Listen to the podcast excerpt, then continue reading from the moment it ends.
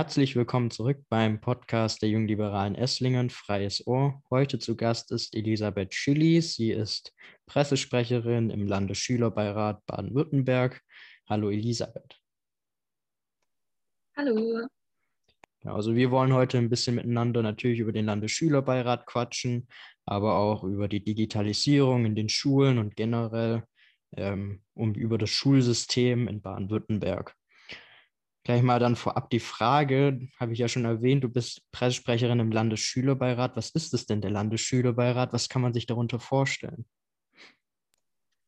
Ja, genau. Ähm, der Landesschülerbeirat ist ein Gremium, in dem verschiedene Schülerinnen und Schüler sind.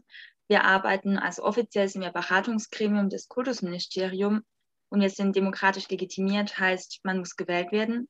Und dann hat man die Möglichkeit, mitzuarbeiten, Gesetzentwürfe durchzugehen, sich für Themen einzusetzen, die wichtig sind für Schüler und Schülerinnen ähm, und einfach gemeinsam Projekte umzusetzen.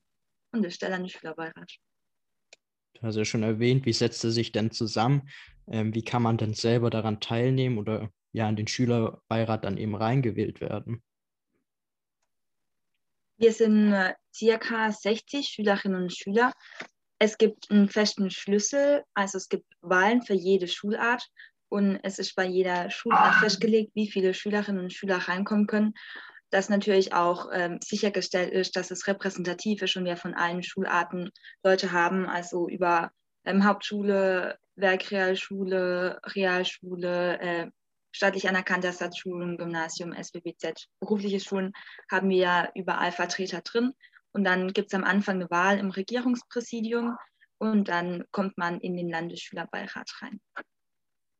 Okay, ähm, aber wie genau ähm, wählt ihr dann auch innerhalb des Landesschülerbeirats? Also du bist ja Pressesprecherin. Wie wurdest du dann in das Amt gewählt? Und dann gibt es ja, glaube ich, auch noch einen Vorsitzenden des generellen Landesschülerbeirats. Wie wird der dann da noch gewählt? Genau, also die Grundvoraussetzung ist, dass man schon in der SMV tätig ist. Also man sollte Schülersprecherin sein oder ähm, Klassensprecherin, reicht auch. Und dann geht man quasi zu den Wahlen. Dann werden die Vertreter gewählt und dann ist man erstmal nur im Gremium, heißt im großen Landesschülerbeirat. Und dann, wie du gerade schon richtig gesagt hast, braucht es natürlich auch noch einen Vorstand. Ähm, das sind vier Leute. Das ist der Vorsitzende, stellvertretende Vorsitzende oder Vorsitzender. Ähm, dann gibt es noch Pressesprecherin in diesem Fall und die Schriftführerin, wo wir momentan haben. Und die vier Leute machen quasi den Vorstand aus. Und dann gibt es eine konstituierende Sitzung, wo es wo sich jeder vorstellt, der auf das Amt kandidiert. Dann gibt es Personaldebatten und dann gibt es eine Wahl. Und so kommt man dann an die Position. Wie arbeitet ihr denn dann jetzt so mit der Landesregierung zusammen? Also arbeitet dann nur sozusagen der Vorstand eben mit der Landesregierung zusammen? Das ist ja so bekannt, dass ihr die ja irgendwie auch, glaube ich, ein bisschen berät in gewissen Fragen und ähm, natürlich auch zur Seite steht. Und ihr seid ja sozusagen auch dafür da, dass ihr die äh, Schülerinteressen auf landespolitischer Ebene vertretet. Wie kann man sich das vorstellen? Setzt ihr euch dann da irgendwie jede Woche mit Frau Eisemann an den Tisch zusammen oder äh, wie läuft das ab? Nee, Frau Eisenmann sehen wir nicht jede Woche. Ähm, wir sind Beratungsgremium, heißt, wir kriegen die, also die, die Arbeit ist mal prinzipiell ganz vielfältig. Das, was wir am Ende tatsächlich mit dem Kultusministerium zu tun haben, ist, dass wir die Gesetzentwürfe bekommen, die noch nicht veröffentlicht sind, also die gerade noch in der Beratung sind. Die müssen erstmal gemacht werden. Dann ging es davor schon durch ein paar Gremien und dann kriegen wir die Gesetzentwürfe und dann macht man das natürlich auch im großen Gremium. Also ist nicht mehr der Vorstand. Der Vorstand ist mehr dafür da zu organisieren, ähm, dass alle, hier sind verschiedene Gremien aufgeteilt, die verschiedene Projekte machen ähm, und da ist einfach der Vorstand auch zur Kommunikation da. Die Arbeit mit dem Kultusministerium geht am Ende jeden was an. Da haben wir immer einmal ähm, pro Monat Sitzung mit dem ganzen Gremium. Dann kommen die Vorlagen. Manchmal kommen auch noch mhm. Referenten vom Kultusministerium dazu, die das dann vorstellen. Und dann äh, debattieren wir darüber, was wir quasi halten von dem Vorschlag. Und dann machen wir eine Stellungnahme, wo wir sagen, wir begrüßen das Ganze oder wir lehnen es ab aus dem und dem Grund. Und dann ist es aber nur ein Vorschlag. Also nur weil wir sagen, wir finden es nicht gut, heißt es nicht automatisch, dass der abgelehnt ist. Aber es ist natürlich schon nochmal was anderes, wenn die Schüler Innenvertretung gesagt hat, ähm, der Vorschlag ist irgendwo blöd, dann hat es schon sicher irgendwo was zu sagen. Aber wir haben nicht allein die Macht, jetzt ähm, da Gesetzentwürfe durchrasseln zu lassen. Was denn auch deine äh, eigene Erfahrung dann vom Landesschülerbeirat hört dann auch die Landesregierung ähm, auf euch, wenn ihr da da was vorgelegt bekommt? Oder ist es auch oft so, dass da ihr über euch hinweggeschaut wird? Oder werdet ihr da schon auch ernst genommen? Es ist ganz unterschiedlich. Wir haben schon Sachen durchbekommen. Zum Beispiel ist jetzt Pflicht, dass man die SMV-Arbeit im Zeugnis eintragen lassen muss. Ist zum Beispiel eine der Sachen, wo wir, wo wir durchbekommen haben. Es, gibt, es gab sicher auch schon genug ähm, Gesetzentwürfe, wo wir vielleicht dagegen waren und es dann nicht umgesetzt wurde. Es gibt tatsächlich auch noch andere Beratungsgremien, ähm, auch zum Beispiel von äh, Elternseite oder auch den Landesschulbeirat. Da sind dann auch noch Lehrerinnen und Lehrer mit dabei und Eltern und Schülerinnen und Schüler. Und wenn dann tatsächlich alle Beiräte mal sagen, okay, wir finden den Vorschlag eigentlich nicht so gut, ich glaube, dann hat es schon was zu sagen. Aber das ist ganz individuell. Also da gibt es auch keine richtige Regelung, ab wann das quasi was aussagt und ab wann nicht. Okay, switchen wir dann mal um vom Landesschülerbeirat ein bisschen Richtung Bildungssystem, was ja eben auch dann die Kernkompetenz von euch ist. Welche Herausforderungen gibt es denn in unserem Bildungssystem? Welche siehst du denn persönlich? Also prinzipiell sehe ich mal ganz viele Herausforderungen in unserem Bildungssystem. Ich glaube, wir sind noch weit von perfekt entfernt. Ich glaube, wenn man es jetzt auf die aktuelle Situation wirklich bezieht, dann ist vielleicht eine der größten Herausforderungen die Digitalisierung. Einfach weil man jetzt gerade gemerkt hat, wie aktuell das Thema ist, wie wichtig das ist, dass wir das Ganze noch ausbauen, dass wir eine Infrastruktur haben, die funktioniert, man sieht es halt einfach am Online-Unterricht und ich glaube, deshalb ist das gerade das ähm, Präsenteste. Es gibt aber auch ähm, Herausforderungen wie zum Beispiel Bildungsgerechtigkeit, die eigentlich meiner Meinung nach genauso wichtig sind, wo man auch weiterhin dran arbeiten muss. Es muss an der Qualität gearbeitet werden. Ich glaube, dass ein Bildungssystem nie perfekt ist und dass es quasi immer Herausforderungen geben wird und dass einfach wichtig ist, das anzupacken. Ja, das stimmt. Ja. Auf jeden Fall. Ähm, zu den, zur Digitalisierung gerade würde ich auch später nochmal genauer eingehen. Mal die Frage noch so, was ist denn dir aufgefallen? Was ist denn den Schülern heutzutage besonders wichtig? Also gibt es da irgendwelche Punkte, die sich besonders herausstellen?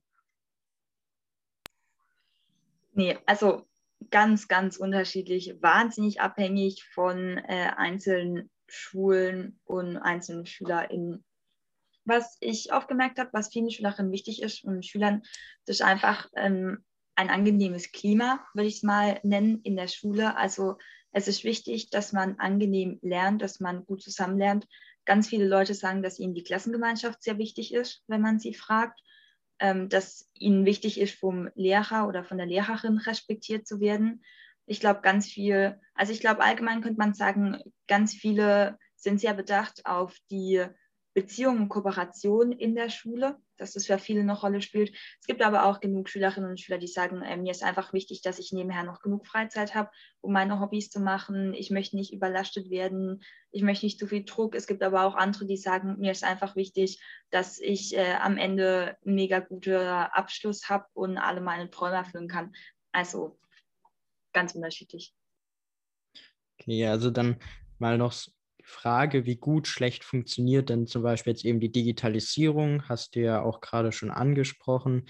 Ähm, ist natürlich, Corona wirkt da ja wie ein Brennglas eigentlich drauf. Man sieht es ja wirklich, wie unfassbar schlecht die Schulen in Deutschland digitalisiert sind. Ähm, also Laptops anschaffen etc., das dauert alles extrem lange und funktioniert dann irgendwie und äh, das dann auch zum Beispiel noch heutzutage es gang und gäbe ist, äh, mit Kreide die Tafel zu zeichnen oder zu malen oder äh, den Tageslichtprojektor zu benutzen. Das alles ist irgendwie nicht mehr so äh, 21. Jahrhundert-like. Und ähm, was ist, sind da denn so deine konkreten Vorstellungen oder was könnte man denn da vielleicht ändern? Oder habt ihr da vielleicht auch als Landesschülerbeirat irgendwelche Punkte, die ihr fordert? Ja, also zum einen fordern wir die Ausstattung an den Schulen. Also du hast gerade schon ganz klar gesagt, ähm, vieles ist wirklich nicht mehr zeitgemäß. Jetzt gerade am allerwichtigsten für uns wäre tatsächlich Internet an den Schulen, weil immer noch ist einfach so, dass es echt raumabhängig ist. Also ich denke, du kennst auch von dir bei der Schule oder bei uns ist zumindest so, äh, sobald man im Altbau irgendwie ist, heißt es, ah ja, okay, jetzt haben wir kein Internet mehr, jetzt können wir das nicht machen. Ich glaube, das ist gerade einer der größten Probleme an den Schulen. Dann natürlich die Ausstattung im Allgemeinen, dass man einfach Endgeräte hat, die man auch im Unterricht benutzen kann.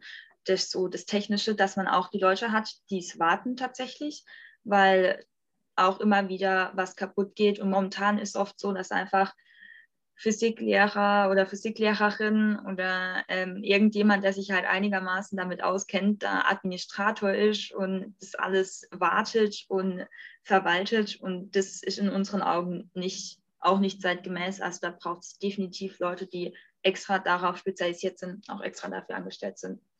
Und dann finden wir es aber auch ganz wichtig, dass richtige Konzepte gibt zur Digitalisierung, weil ein Tablet allein macht noch keinen Unterricht.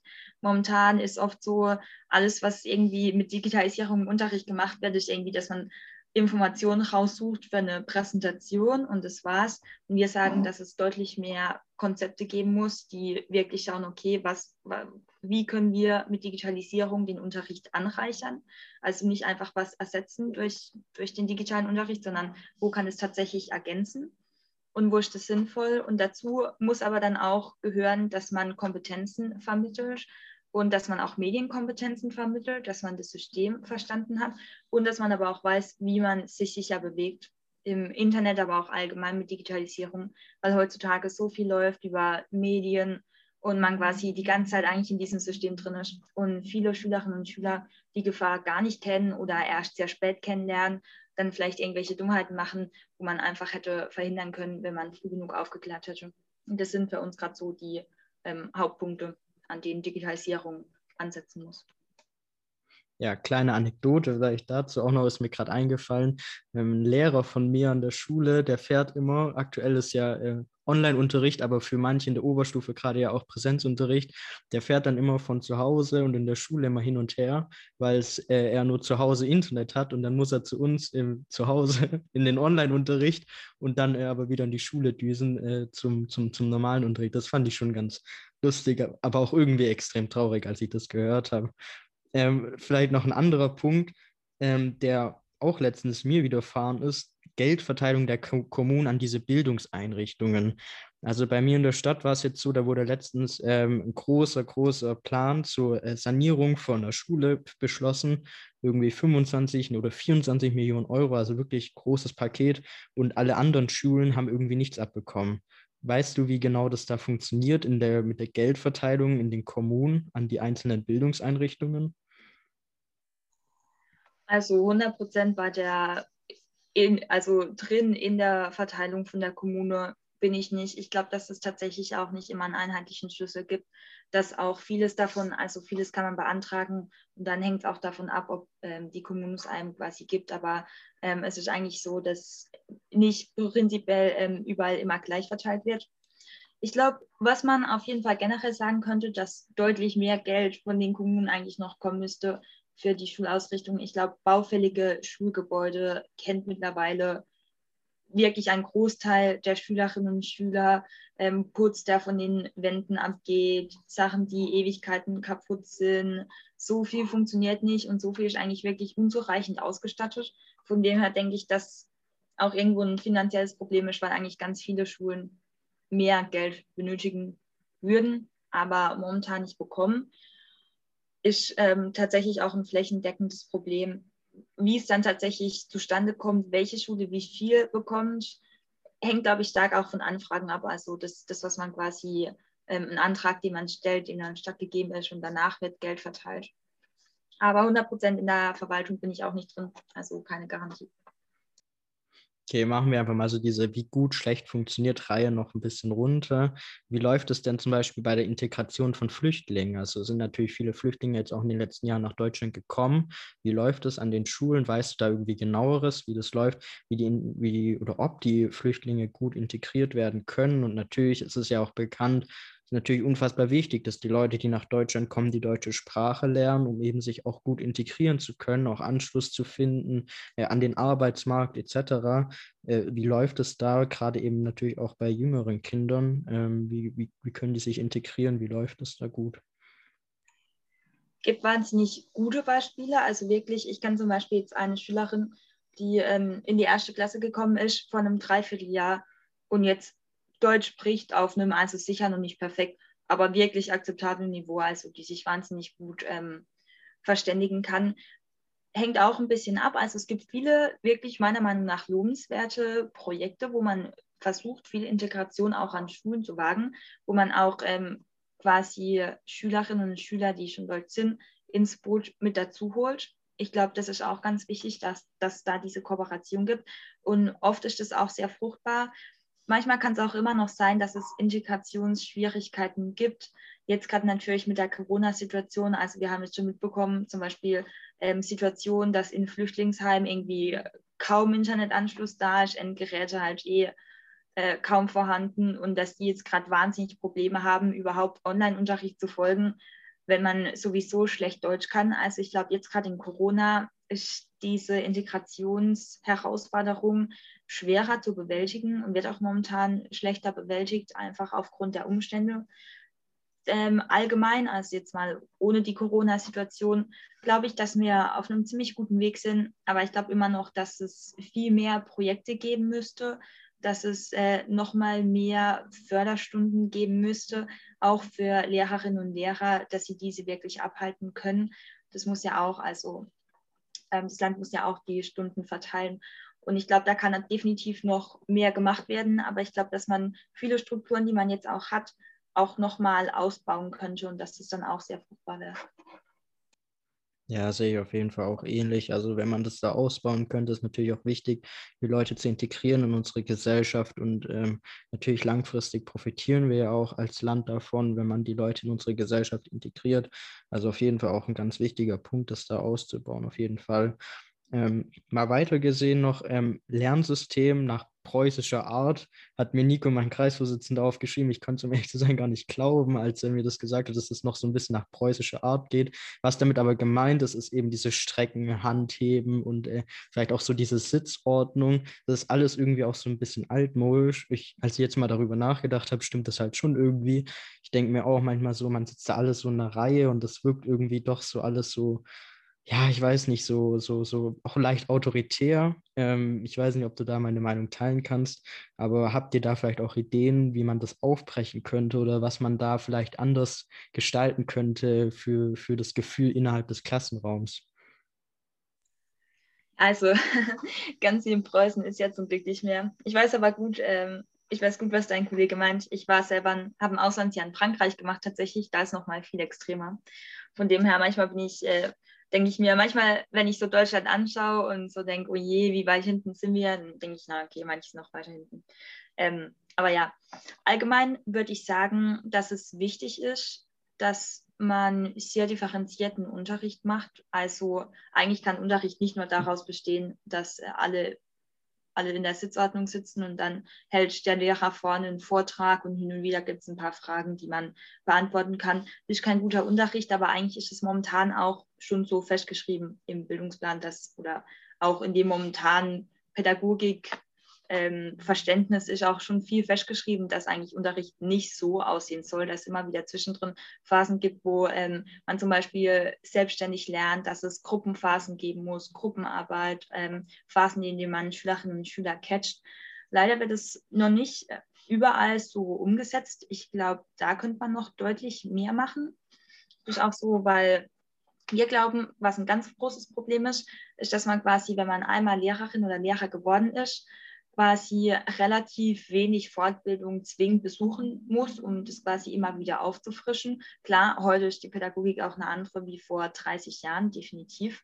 Und wir sind eigentlich ein Fan davon, dass man quasi mehr Fortbildung noch anbietet. Auch es gibt tatsächlich auch noch kein Riesenangebot, um einmal dagegen zu wirken, dass man einfach immer schaut, dass Lehrerinnen und Lehrer auf dem aktuellen Stand sind mit der Pädagogik es gibt ganz viele Schulen, die es schon relativ gut machen, wenn man sich zum Beispiel Gemeinschaftsschulen anschaut, dadurch, dass es quasi die Differenzierung gibt, also Schülerinnen und Schüler auf verschiedenen Niveaus, muss man immer schauen, dass man quasi unterschiedlich schwere Aufgaben anbietet und dadurch kommt es dann auch zu vielen Arbeitsphasen oder zu vielen Projekten. Wir glauben allgemein, dass es sinnvoll ist, ähm, oder auch ich persönlich glaube, dass sinnvoll ist, dass man aufhört, quasi nur noch einfach Schülerinnen und Schüler mit Wissen zu bombardieren, sondern dass man mehr in die Richtung geht, dass man quasi ein Projekt hat, dass man intrinsische Motivation hat und am Ende quasi ein Produkt, dass man, keine Ahnung, sich mit der äh, wirtschaftlichen Situation von irgendeinem Land auseinandersetzt und dann muss man eine Recherche betreiben und dann äh, hat man am besten irgendwie nochmal vielleicht irgendwo einen Zeitzeuge oder jemand, ähm, im Internet, wo man ein Video davon anschauen kann, als dass es einfach ganz viele verschiedene ähm, Motivationsarten gibt und ganz viel verschiedenen Input und dass es am Ende quasi ein Produkt gibt und dass man so Lernen auch irgendwo interessant gestaltet für Schülerinnen und Schüler, weil wir alle sind uns einig, einfach nur zwei Stunden da zu sitzen und sich Vortrag anzuhören, ist ähm, ja definitiv nicht mehr zeitgemäß.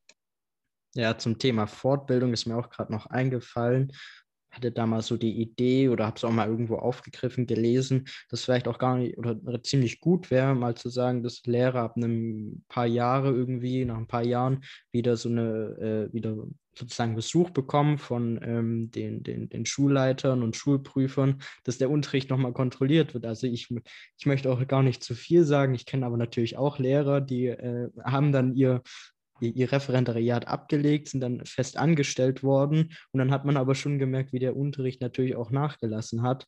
Und vielleicht, um das irgendwie vorzubeugen, aber auch gerade dann irgendwann, wenn, wenn die Lehrer auch ein bisschen älter werden, ich möchte das auch gar nicht verallgemeinern oder pauschalisieren, aber ich kenne da zum Beispiel ein, zwei Beispiele, da merkt man dann eben auch schon, dass irgendwie die, die Art, die Qualität des Unterrichts nachlässt.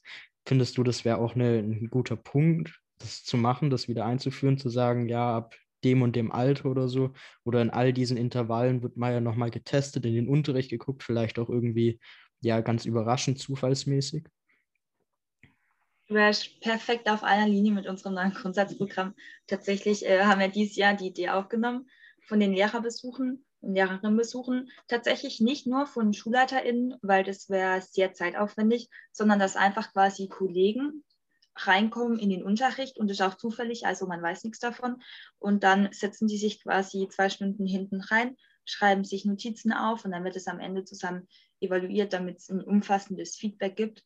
Weil in anderen Berufen ist es ja gang und gäbe, also ein Arzt darf nicht, mehr, darf nicht mehr Mediziner sein, wenn er nicht jedes Jahr seine Fortbildung gemacht hat. Und eigentlich Lehrerinnen und Lehrer sagt schon richtig, das wird man einmal und dann und dann ist man, also ist man halt egal, ähm, ob man dann auf dem neuesten Stand ist oder nicht. Das hat auch gar nichts mit Alter zu tun. Wir glauben einfach, dass Feedback immer gut ist. Es gibt immer Sachen, die man verbessern kann. Da muss man natürlich dann auch Lehrerinnen und Lehrer darauf vorbereiten, ähm, wie man das tatsächlich einem Kollege kommuniziert, also worauf man da achtet, wie man das Feedback richtig formuliert. Da gehört sicher das auch noch mit dazu. Aber wir glauben, dass das auf jeden Fall eine sehr gute Idee ist. In der Schweiz wird es auch schon so umgesetzt, meine ich. Und da gibt es sehr viel positive Erfahrungen damit. Viele Leute, die sagen, dass das gut weiterhilft. Und von dem her haben wir es jetzt auch mit aufgenommen ins Grundsatzprogramm. Auch, also hat nichts mit Schikane zu tun oder weil wir, weil wir es Lehrerinnen und Lehrer nicht zutrauen, sondern einfach, weil wir sagen, ähm, sich Feedback abzuholen, ist in jedem Beruf normal, machen wir Schülerinnen und Schüler, ist für uns ja auch wichtig. Und von dem her glauben wir, dass es auch Lehrerinnen und Lehrern einfach weiterhelfen würde. Vielleicht gibt es auch Sachen, die man gerade selber gar nicht so bemerkt hätte, wo dann ein Kollege oder eine Kollegin einen darauf hinweisen kann. Ja, stimmt auf jeden Fall.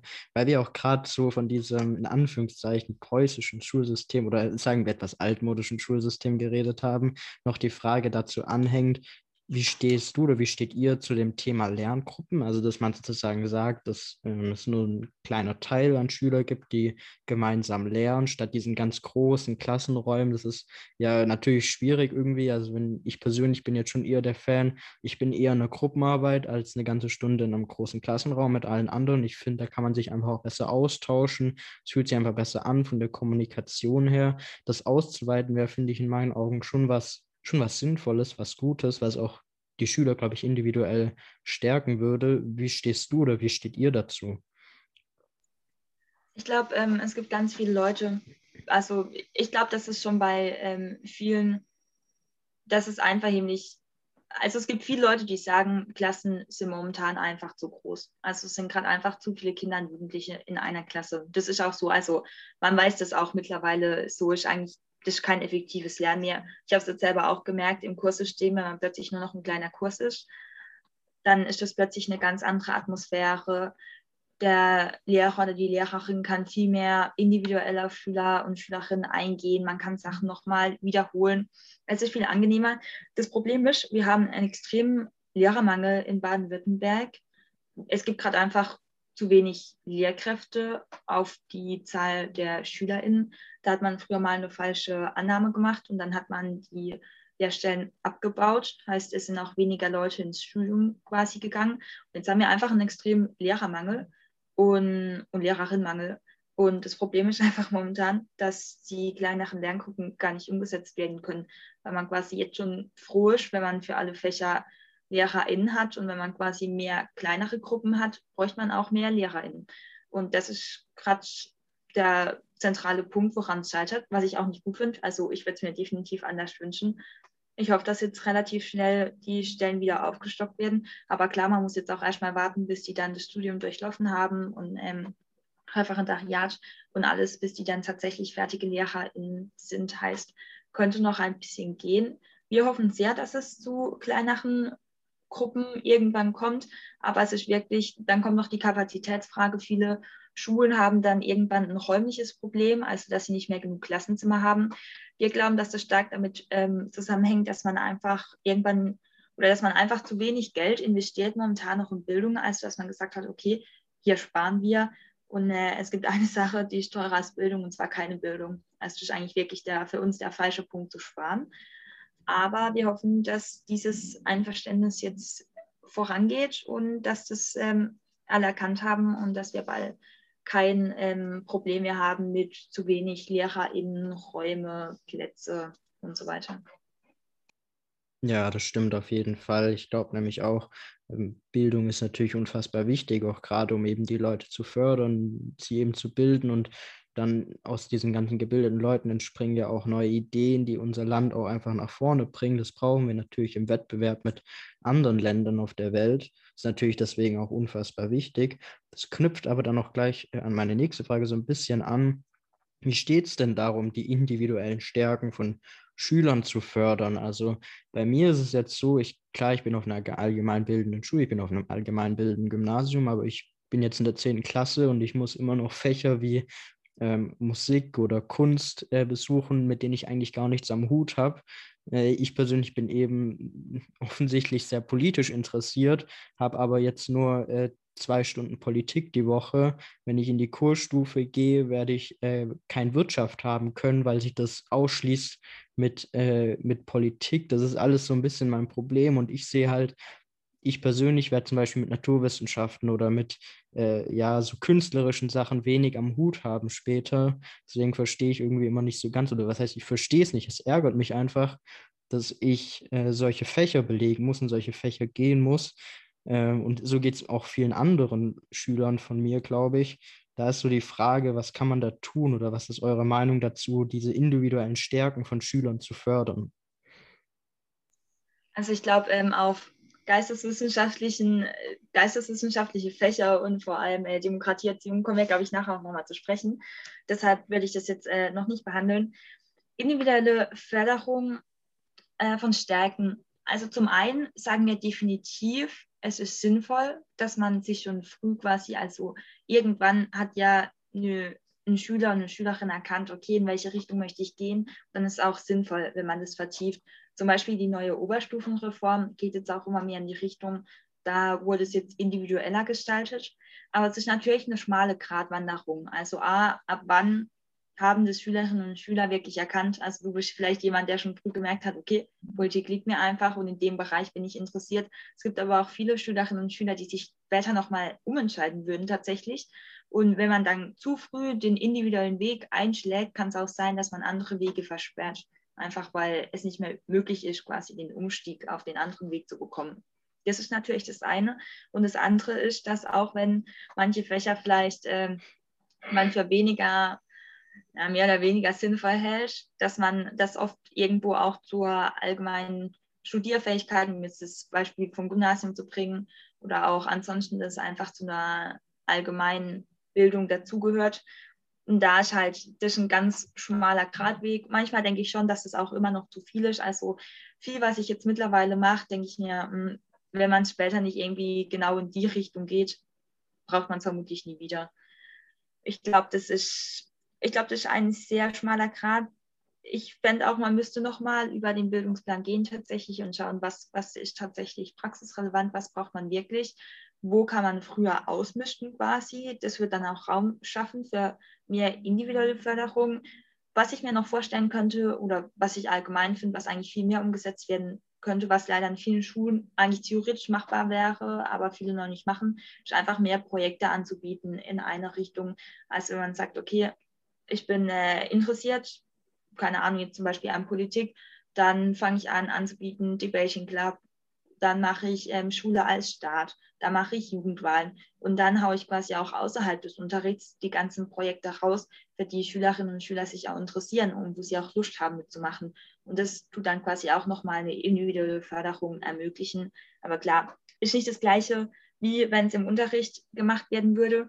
Aber wie schon gesagt, ähm, gibt, gibt so einen schmalen Grad, glaube ich. Wir sind, glaube ich, noch nicht auf der 100% richtigen Linie. Es ist aber auch schwer, wirklich zu wissen, okay, ab wann kann ich jetzt individuell anfangen zu fördern und ab wann nicht. Was natürlich immer geht, ist ähm, einfach im Unterricht mehr Freiraum zu lassen, für Schülerinnen und Schüler genau das zu behandeln, was sie jetzt gerade interessiert und zu sagen, halt durch Projekte oder durch ähm, freie Arbeit und Selbstlernzeit, dass man da quasi Sachen nochmal vertiefen kann.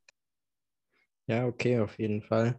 Dann leite ich gleich mal zu dem Punkt über, nämlich sollte man Schülern diese Politik und das Grundgesetz und unsere Demokratie noch näher bringen. Glaubst du, dass es sind die Schüler noch ein bisschen zu weit entfernt? Also ich persönlich habe letztens mal gefragt, Stufe 10, wer denn weiß, wer unser Bundespräsident ist und das wusste äh, leider niemand und das hat mich ein bisschen äh, erschrocken. Glaubst du, da das geht so ein bisschen zu weit entfernt? Das, das, sind so zwei verschiedene Schienen, die nicht so nicht so richtig aufeinander oder nebeneinander fahren? Absolut. Also mehr Demokratiebildung immer. Jetzt also, ich finde gerade jetzt in der Zeit, wenn man so sieht, okay, ähm, immer mehr junge Menschen driften ab Richtung Extremismus ähm, werden radikalisiert, dann denke ich, okay, dann, dann wurden irgendwo, wurde nicht richtig weitergegeben, wie wertvoll Demokratie eigentlich ist und wie wichtig. Man merkt das einfach.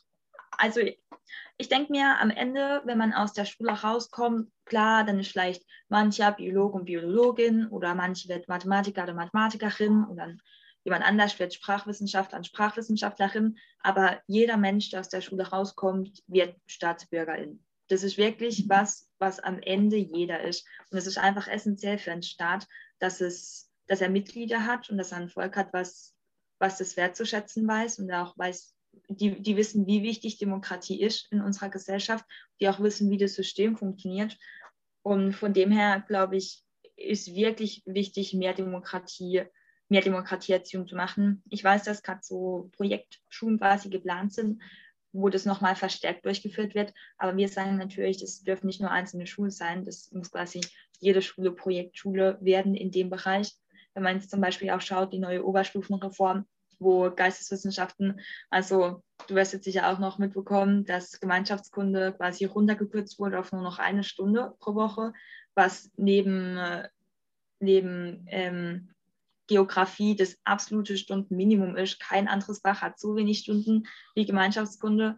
Und das fand ich dann schon ziemlich extrem, dass man ausgerechnet dieses Fach unterkürzt. Es ist auch nicht möglich, zwei, hast du zwar auch schon gesagt, zwei geisteswissenschaftliche Fächer zu nehmen. Es wäre aber quasi in den Naturwissenschaften möglich, es wäre im sprachlichen Zug möglich. Und da sagen wir natürlich, das ist eine, also eine Benachteiligung ähm, dieser Fächer, der einfach gerade in unserer Gesellschaft nicht förderlich ist. Demokratie ist einfach essentiell und Demokratieerziehung muss an der Schule stattfinden. Sicher auch außerhalb der Schulen, ähm, sicher auch noch vermehrt außerhalb des Unterrichts, aber auf jeden Fall trotzdem auch noch viel innerhalb des Unterrichts. Ja, da stimme ich dir auf jeden Fall vollkommen zu. Da hast du mir gerade richtig aus der Seele gesprochen.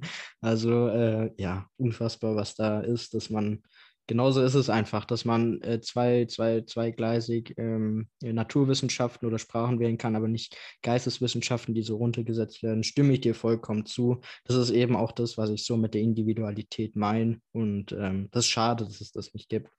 Dann äh, noch die Frage, vielleicht ein bisschen überspitzt auch äh, gestellt, aber wie stehst du dazu, Schulfächer einzuführen wie Steuererklärung, Autoölwechsel oder einfach generell allgemeine Lebensthemen?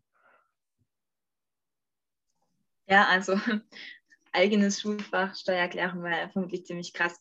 Ich sehe aber absolut den Ansatz. Es ist einfach verrückt, dass man rauskommt aus der Schule und man kann, keine Ahnung, alles mit Funktionen berechnen, aber viele wissen einfach nicht, wie die Steuererklärung geschrieben wird. Das ist einfach richtig bizarr eigentlich, weil man kommt aus der Schule nicht gar nicht 100% lebensfähig.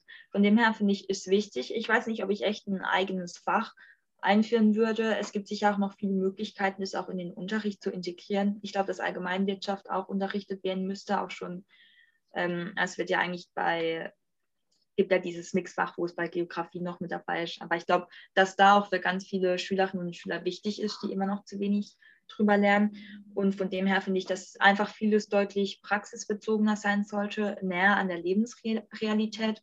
Und auch da hoffe ich, dass wenn der Bildungsplan nochmal überarbeitet wird, dass da wirklich Experten drüber gehen und sagen, okay, was, was braucht man wirklich und was braucht man auch wirklich fürs Leben. Also dass man da nochmal die Priorität einfach anders setzt. Das könnte ich mir definitiv vorstellen und würde ich mir auch wünschen. Ja, dazu vielleicht auch noch äh, so, ein, so ein kleiner Ausschweifer. Mein Wirtschaftslehrer zum Beispiel, der meinte, äh, man könnte ja am Ende des Schuljahres, vielleicht kriegt man da noch irgendwie das Thema Steuererklärung hin. Vielleicht klappt es irgendwie von der Zeit her, aber aktuell geht es gar nicht, weil andere Themen Priorität haben und so. Und ich denke mir natürlich, klar, Wirtschaft ist auch ein Thema, was mich total interessiert. Also ich, ich genieße gerne die Wirtschaftsstunden, aber ich denke mir halt, dass wenn ich aus der Schule rausgehe, dann weiß ich, eines auf jeden Fall aus dem Wirtschaftsunterricht, das Fach Steuererklärung, das werde ich brauchen in meinem Leben und alles andere weiß ich nicht. Und das ist so der Ansatz. Das ist auch nicht mal irgendwie äh, böse gegen meinen Wirtschaftslehrer gemeint, sondern einfach, glaube ich, generell das Problem äh, im Bildungsplan. Sei dann noch vielleicht gegen Ende noch die Frage gestellt, die mich eigentlich noch mit am meisten interessiert hat. Ähm, willst du denn die verbindliche Empfehlung von Grundschullehrern wieder einführen? Nee, ähm, möchte auch der Landesschülerbeirat nicht. Wir haben gesagt, dass es ganz gut so ist, dass Schülerinnen und Schüler quasi die Entscheidungsfreiheit haben, natürlich zusammen mit Eltern. Also wieder einführen, auf keinen Fall. Was wir jetzt gerade ganz stark sehen, ist, dass es eine Empfehlung gibt, die unverbindlich ist und die manchmal gar nicht richtig ernst genommen wird, dass quasi nicht richtig auf die Professionalität des Lehrers oder der Lehrerin vertraut wird. Aber wir sagen, das kann man nicht erreichen durch Verbindlichkeit, sondern da muss einfach auch nochmal das Vertrauen in Lehrkräfte ähm, gestärkt, gestärkt werden. Das hat sicher ganz viele Faktoren. Wir haben ja vorhin schon gesagt, quasi, wenn man auch durch diese Fortbildung tatsächlich auch drauf schaut, dass wirklich jeder seinem Beruf gerecht ist, was auch ganz viele gerade sind. Also ich glaube, oft ist da auch ein Misstrauen, was teilweise auch unbegründet ist, teilweise auch begründet, gibt beides. Und wir glauben, dass es einfach wichtig wäre, dass man mehr drauf vertrauen würde, ähm, was Lehrerinnen und Lehrer raten, weil oft haben die auch einfach das Beste für das Kind im Sinne. Klar gibt es sicher immer wieder Fälle, wo es nicht zutrifft. Deshalb sagen wir auch, wir wollen das Verbindliche nicht, um niemand quasi Chancen zu nehmen die er verdient hat. Wir glauben, wenn man einfach dafür sorgen wird, ich meine, niemand, wenn der Arzt einem sagt, okay, nimm die und die Tablette, wird niemand sagen, nee, heute nehme ich irgendwie eine andere oder jetzt möchte ich lieber was anderes. Da vertraut man einfach auf, auf die Fähigkeit ähm, der Person, die, die den Beruf ausübt. Und ich glaube, so muss es auch mehr werden bei Lehrerinnen und Lehrern, dass wirklich auch, dass viele sagen, okay, ähm, das macht Sinn und das Beste. Aber es gibt sicher auch Fälle, wo es einfach ungerechtfertigt ist und wo vielleicht Vorurteile im Weg standen oder wo ein Kind falsch eingeschätzt wurde. Und da sagen wir dann, da muss immer noch die Möglichkeit geben, zu sagen, wenn man sich gut überlegt hat, nee, hey, wir ähm, machen, wir schicken das Kind doch auf eine, auf eine andere Schulform. Und einfach um die Freiheit offen zu halten, möchten wir auch gern, dass es weiterhin unverbindlich bleibt. Ja, ich sehe das auf jeden Fall auch ähnlich. Ich denke, da sollte man den Kindern und auch den Eltern so ein bisschen die Freiheit geben, das selber zu entscheiden. Auch wenn ich natürlich auch einzelne Beispiele kenne, wo natürlich dann äh, die, die Schulart falsch ge gewählt worden wurde und man dann eben früh wieder die Schule verlassen musste und dann sich wieder neu integrieren müsste. Aber das liegt dann eben auch in der eigenen Hand. Und wenn solange es die Empfehlung gibt und ähm, die Lehrer das dann auch klar kommunizieren, ich finde, dann ist das auch äh, eine gute Herangehensweise auf jeden Fall. Aber so viel auf jeden Fall dazu. Ich bedanke mich vielmals für die Folge mit dir. War auf jeden Fall sehr spannend und sehr lehrreich auch für mich, aber auf jeden Fall einiges Neues dazugelernt. Ihr könnt jetzt auf jeden Fall gerne noch eure Meinung, zumindest auf YouTube, in die Kommentare schreiben zu der Folge und wo vielleicht ihr auch anderer Meinung seid oder auch zustimmt. Und äh, insofern auf jeden Fall vielen Dank, Elisabeth, und bis zum nächsten Mal. Danke für die Einladung. Hat mich sehr gefreut, hier zu Gast sein zu dürfen. Und ja, bleibt alle gesund. Thank you.